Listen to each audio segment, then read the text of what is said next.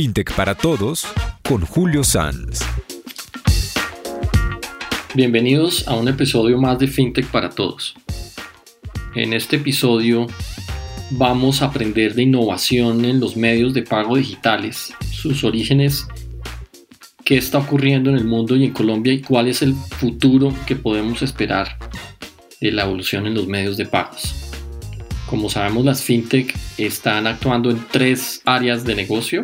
Unas colocan, hacen créditos digitales, otras hacen algún tipo de captación digital con los permisos obviamente del regulador. Y la tercera se especializaron en transar o mover dinero digitalmente, donde también aparecieron nuevas entidades vigiladas por la superfinanciera y otras en proceso de. Hoy tenemos a Domagoj Rostik, CEO de una fintech especializada en medios de pagos que se llama Minca.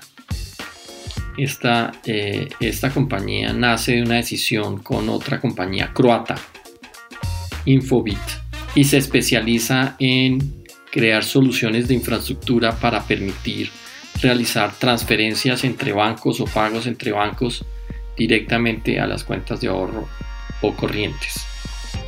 Dom nos va a contar su experiencia en América Latina y en Colombia con varias de las iniciativas. Hola a todos, buenos días, tardes, noches. Un episodio más de FinTech para Dummies. Seguimos aprendiendo sobre esta industria y cómo nos podemos beneficiar de ella en, en general, en, en, cada uno de nosotros. Y hoy tenemos un gran, un gran invitado, un amigo muy especial. Dom es croata y es experto en la industria fintech. Algún día le escuché que cómo se autodenominaba, me dijo, yo puedo ser denominado como hacker, pero pues no lo es, obviamente. Y Dom eh, aterrizó en Colombia hace unos años. Don, bienvenido. Muchas gracias, Julio. Gracias por la invitación. No, qué rico tenerte con nosotros. Eh, hoy vamos a hablar entonces, uno, nos gustaría que nos contaras un poco tu trayectoria, de dónde vienes, por qué estás en Colombia, tus iniciativas que tienes tanto en Croacia como en América Latina, en varios países, eh, cómo es la industria, en qué una persona de a pie debería llevarse hoy de, estos conocimientos y de esta industria.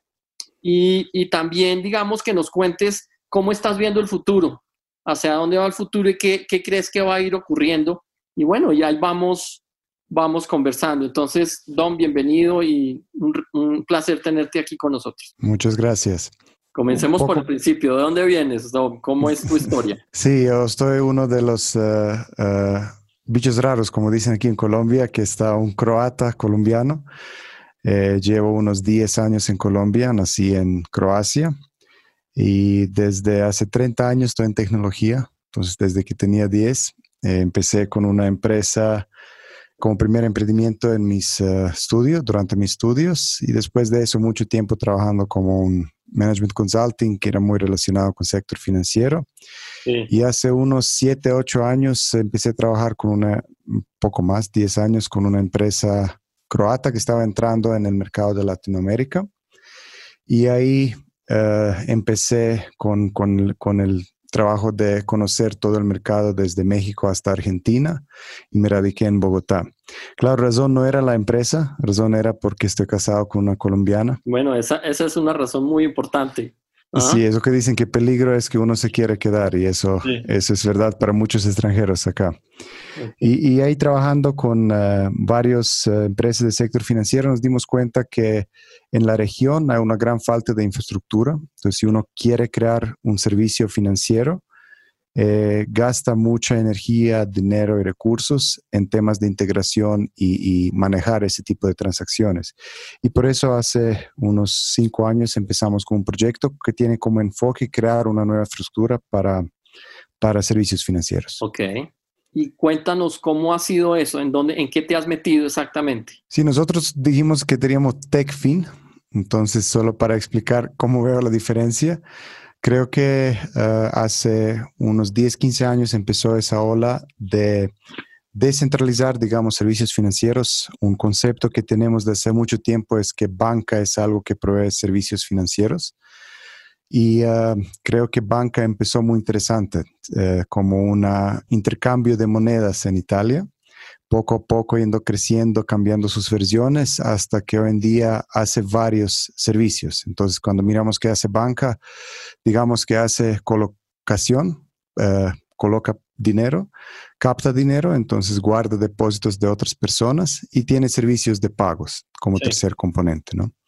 Y ahí si ven, tiene muchos más componentes, pero son los como tres grandes sectores o verticales que hoy en día se están eh, sacando de la banca y están creando varias empresas que atienden solo un nicho específico de que mencioné. Nosotros estamos en el sector tercera columna, que es tema de pagos. Ok, perfecto. Y esto me imagino que busca solucionar las grandes dificultades, sobre todo de personas que no tienen acceso a servicios financieros o que viven en zonas rurales dispersas? Sí, sí, hay varios, hay mucho trabajo en Latinoamérica, ¿no? Pero, pero lo que me siempre fascinaba, porque yo trabajé antes en una empresa de mensajería, de temas de mensajes de texto, entonces comunicación, y siempre me fascinaba si quería enviar fotos de mi hija recién nacida a abuelos a Croacia. Eso puedo hacer simplemente seleccionando un número de teléfono. Llega instantáneamente, es gratis, ¿no? Y si quiero enviar 10 mil pesos que debo a mi vecino en Colombia, eh, voy a tener que esperar uno o tres días, si es fin de semana, voy a tener que preguntarlo su número de cuenta, cédula, varios datos, y el costo es muy alto. Y, y eso es como consecuencia de falta de infraestructura y creo que es principal problema para resolver en Latinoamérica, que gente prefiere usar cash por de pronto una razón es informalidad, pero más que todo porque es más conveniente, es en tiempo real, es gratis y, y, solo es un intercambio entre, entre dos personas sin información. Entonces yo creo que es el primer reto para, para Latinoamérica resolver ese tema de, de pagos. ¿Qué entiendes que es por falta de infraestructura? Yo, yo creo que todavía tenemos uh, gran concentración en las uh, entidades financieras grandes del país, pero ellos entienden solo un segmento de población. En los últimos años vimos uh, nuevos jugadores como CETPES o billeteras electrónicas, nuevos tipos de entidades que están atendiendo base de, de, la población de, la Colombia, de Colombia.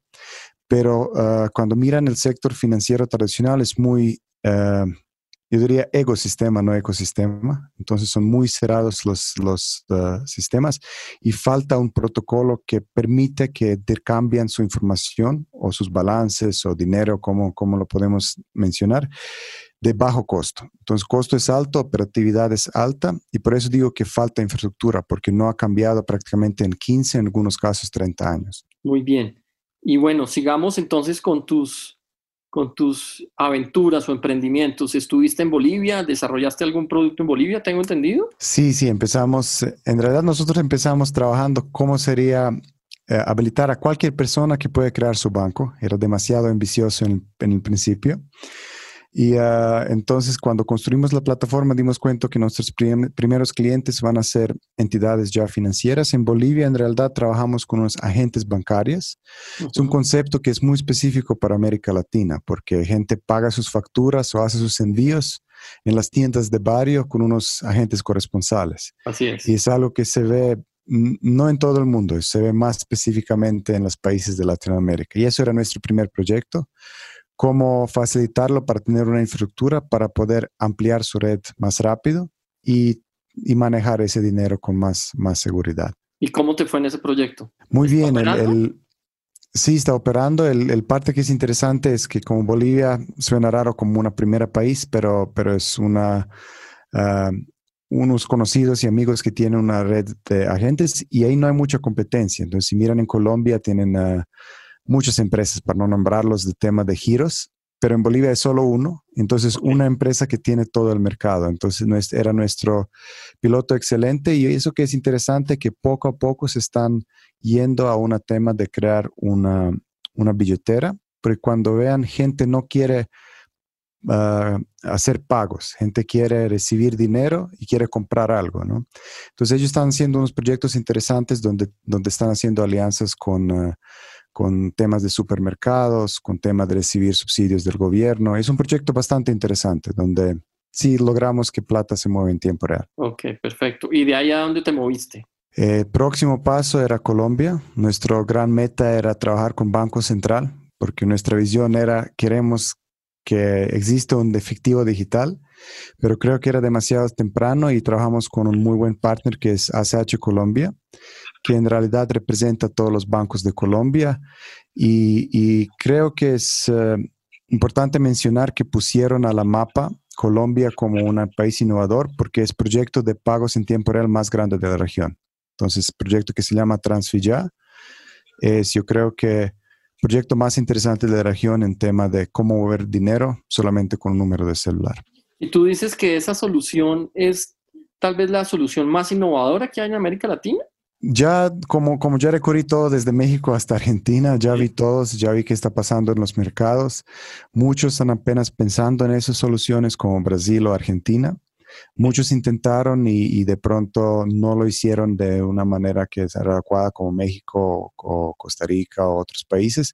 Entonces yo creo que Colombia ahora tiene que estar orgullosa que tiene una plataforma que pronto va a lanzar al masivo y, y usa unas tecnologías, muy innovadoras. Entonces es algo poco común para esta industria. Ok, ¿por qué no nos explicas un poquito esto de, de, las nuevas tecnologías que son desarrolladas por FinTech? Obviamente no, no en términos técnicos, pero que podamos entender desde la tecnología, por qué esa tecnología es disruptiva, por qué, por qué son de avanzada. Sí, en, en, general dicen que toda tecnología que es uh, muy avanzada parece magia, ¿no? Entonces nosotros olvidamos que vivimos en un mundo de magia. Y cuando digo eso, que todos usamos celular cada día, pero no pensamos ya cómo funciona, ¿no? Pero hay mucha tecnología atrás. Si yo envío un mensaje de texto o hago una llamada por, por WhatsApp o cualquier de esas aplicaciones, uso mucha tecnología por detrás. Tenemos dos revoluciones grandes que pasaron. Una es tema de Internet y otra es tema de móvil o GSM, que, como dicen. Entonces, es algo que usamos para gratis, pero es una tecnología muy nueva. Si miran últimos 15 años que desarrollaron y gran parte del sector financiero no hizo el salto. Entonces, si miran los eh, protocolos, estándares que se implementaron en el sector financiero para cambiar dinero y, y manejar sus cuentas, son en los años 70. Y cambiaron muy poco en últimos casi 40 años eh, desde que lo tenemos. Ventaja que tienen las empresas nuevas que vienen a esa industria es que de una empiezan con esta magia, empiezan con Internet, con temas de, de eh, móvil. Y tercera revolución que empezó en 2008 es tema de blockchain, que para no en mucho detalle es una nueva forma como manejar el dinero. Ok. Y cuéntanos de ahí cómo ha sido la implementación de este proyecto en Colombia, de Transfillar. Eh, tengo entendido que es invitando a todos los bancos, todos tienen que participar. Sí, sí, la idea es que tenemos cobertura completa para el mercado. En este, hoy, hasta hoy en día hay nueve bancos que ya están en vivo, entonces se pueden usar normalmente para hacer transferencias. Y la idea que es muy interesante y creo que es por primera vez que tenemos una interoperabilidad entre eh, bancos grandes que todos conocen, eh, rojo, azul y todos que vienen, pero también tenemos una interoperabilidad con billeteras. Entonces, mucha gente ya en día vio que hay un nuevo tipo de entidad financiera que son billeteras o CETPES, y eso es un nuevo ecosistema. La idea es que uno solamente con número de teléfono no tiene que preocuparse a cuál banco está enviando plata, pero simplemente transferir plata sin importar la, la entidad. Son nueve en este momento. La idea hasta final del año es tener 20, que sería gran cobertura y 80% de mercado en Colombia. Ok, excelente. Felicitaciones. Y también felicitaciones a CH Colombia, que luego la invitaremos también a conversar acá. Excelente, sí, yo creo que están innovadores en ese tema porque hay pocos empresas de ese tipo que son cámaras de compensación que, que están modernizando de esta dinámica tan, tan rápida. Perfecto, Dom.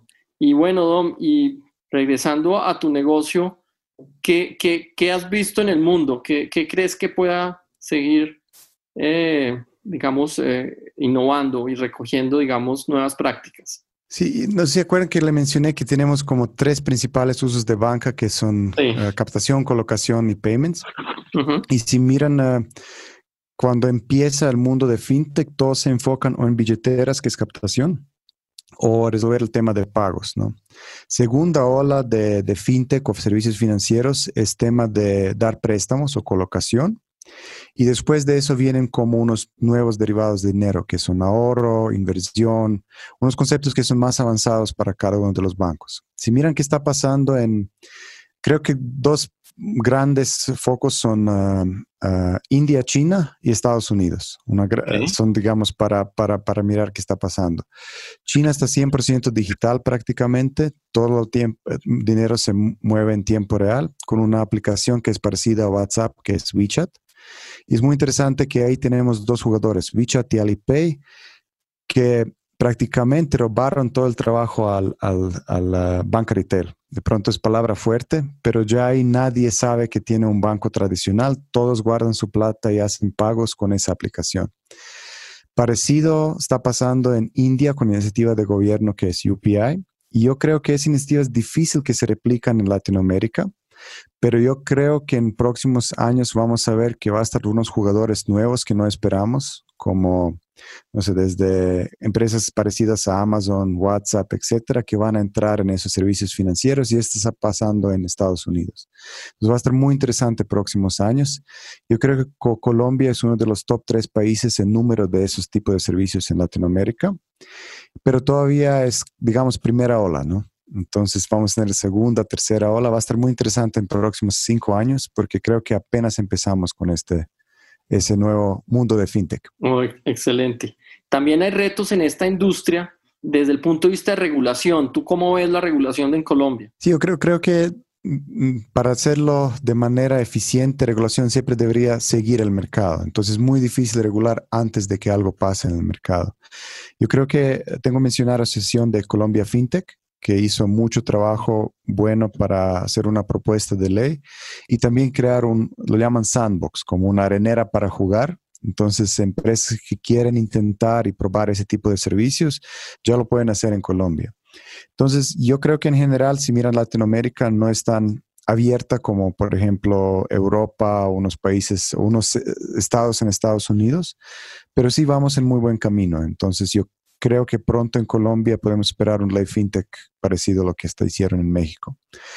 Siempre hay ese, miedo. Creo que por la experiencia de la gente con pirámides, riesgos que existen acá, eh, servicios financieros, una cosa más regulada, creo que más regulada que aerolíneas, que ahora se ve que es difícil que van a arrancar de nuevo por la situación. Pero entonces toca tener mucho cuidado y si alguien se quiere meter en esa industria, eh, primero que tiene que pensar es regulación. Ok.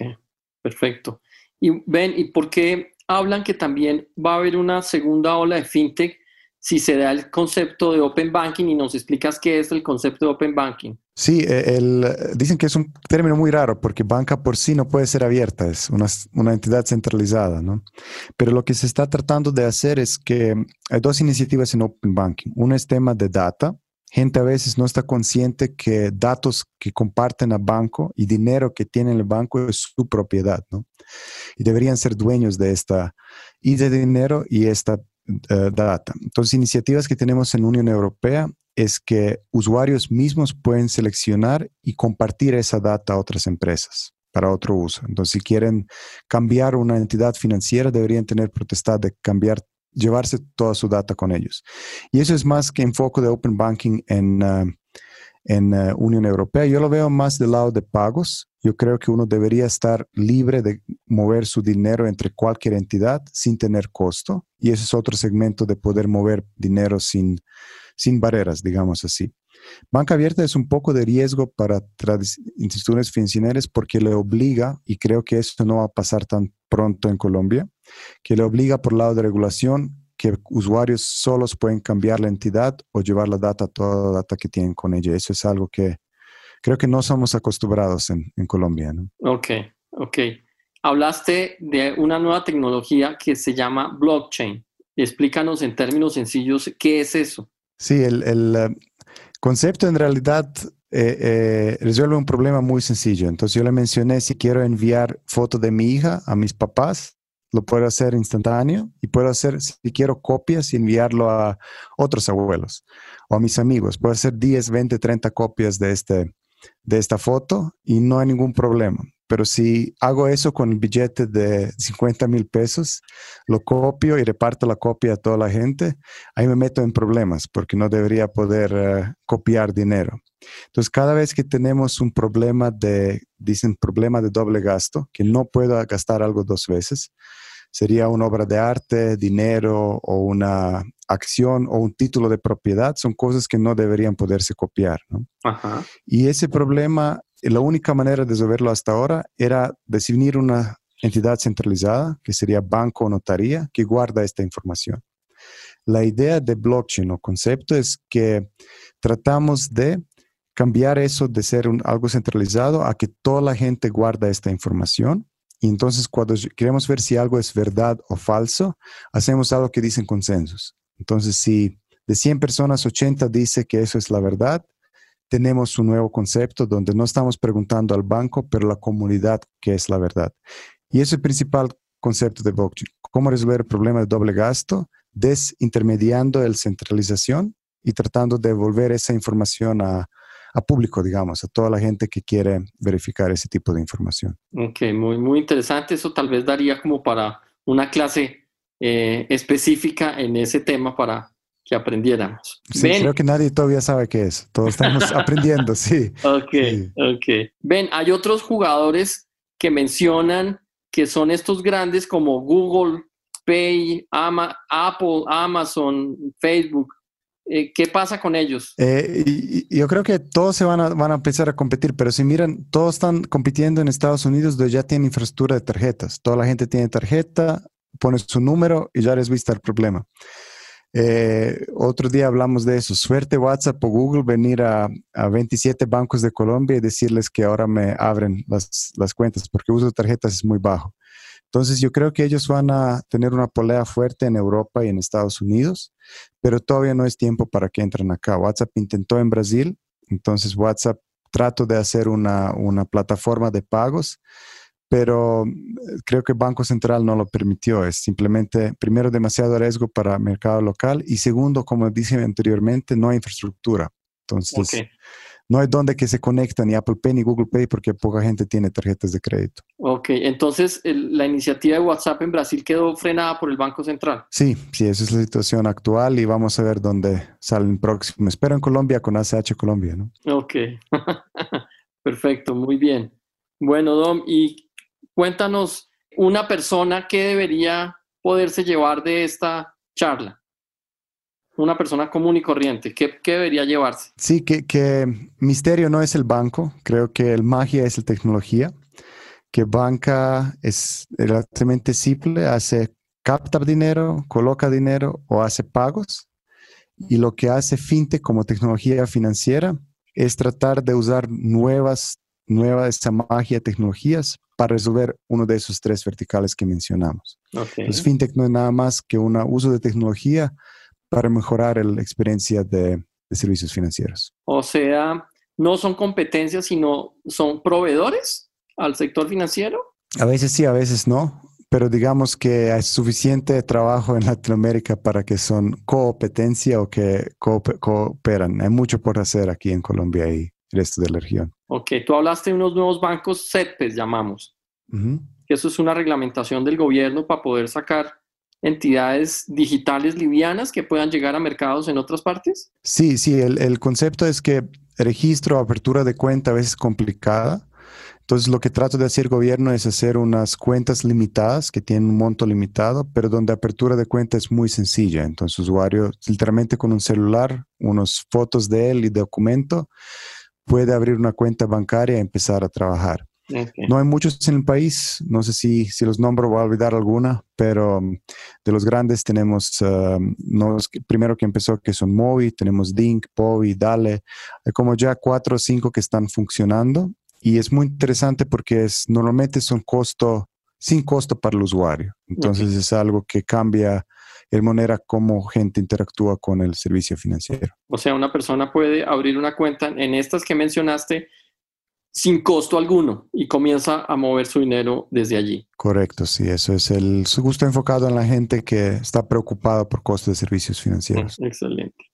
Ven, y si una persona que te está escuchando en este momento y es un emprendedor tecnológico y le gustaría explorar el mundo fintech, ¿qué le recomendarías? ¿Cómo debería abordar el, su inversión o su emprendimiento. Sí, que el consejo es que mejor hace un, algo con empanadas o algo que, que, es más lucrativo, pero, pero le diría que, que es trabajo duro porque tiene dos componentes. Tiene que conocer muy bien la tecnología y muy bien el sector financiero. Entonces, si quiere empezar y conoce muy bien una de las dos cosas, que busca la otra parte para que combina lo mejor de los dos mundos. Excelente, excelente. Pues Dom, no sabes cuánto nos has ilustrado en, en esta industria fintech en Colombia y tus explicaciones. No sé si quieras eh, complementar algo para cerrar nuestra charla. Quiero solo invitar, creo que pronto va a ser un lanzamiento público que toda la gente que puede y que son las entidades disponibles que prueba el proyecto de ACH Colombia que se llama Transfija